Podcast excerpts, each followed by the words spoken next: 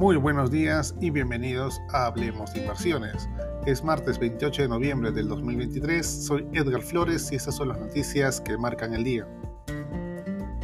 Tras algunos indicadores más débiles de la economía estadounidense, los inversores se muestran más reticentes hacia los activos de riesgo, a la espera de la inflación del gasto personal, la favorita de la Reserva Federal para calibrar el ritmo de la política monetaria. Los datos se publicarán a finales de semana. Hoy destacan los discursos de los miembros del Banco Central estadounidense. La unidad sudafricana de ArcelorMittal cerrará su negocio de productos largos de acero y suprimirá 3.500 puestos de trabajo en el país, alegando la debilidad de la economía.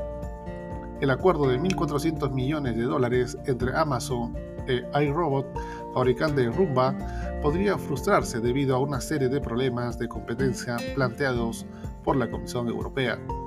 Tras el aumento de las ventas en el Black Friday, Adobe ha elevado su estimación de gasto para el Cyber Monday en 400 millones de dólares, hasta los 12.400 millones de dólares en compras online en Estados Unidos.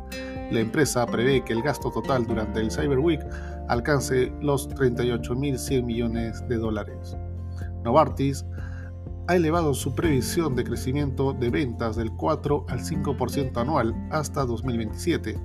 Para entonces, el margen operativo de la empresa debería ser del 40 o más. La farmacéutica suiza se centra en cuatro áreas terapéuticas, entre ellas el cáncer y las cardiopatías, y en cuatro mercados prioritarios, Estados Unidos, China, Alemania y Japón. De esta manera, los futuros del SP500 retroceden menos 0,11%. En Europa, el índice de referencia Eurostock 600 con rendimiento negativo, menos 0,57% con el CAC francés y DAX alemán con retornos bajistas, menos 0,54% y menos 0,13% respectivamente.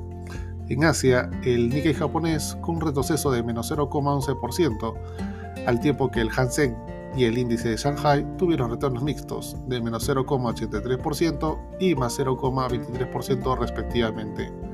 La cotización del oro con alza de más 0,16% llegando hasta los 2.015 dólares. Por su parte, el petróleo West Texas Intermediate aumenta, aunque se mantiene por debajo de la barrera de 90 dólares, tras iniciar la sesión con un avance de 1,07% hasta los 75,66 dólares por barril. El mercado local peruano cerró a la baja, menos 1,32%, arrastrado principalmente por el retroceso de los sectores financiero y minero el presidente del Instituto de Ingenieros de Minas, Abraham Chaguán, hizo un llamado para que se generen las condiciones que permitan ejecutar proyectos mineros por 53 mil millones de dólares para reactivar el crecimiento económico. Es todo por hoy. Soy Edgar Flores y gracias por escucharme.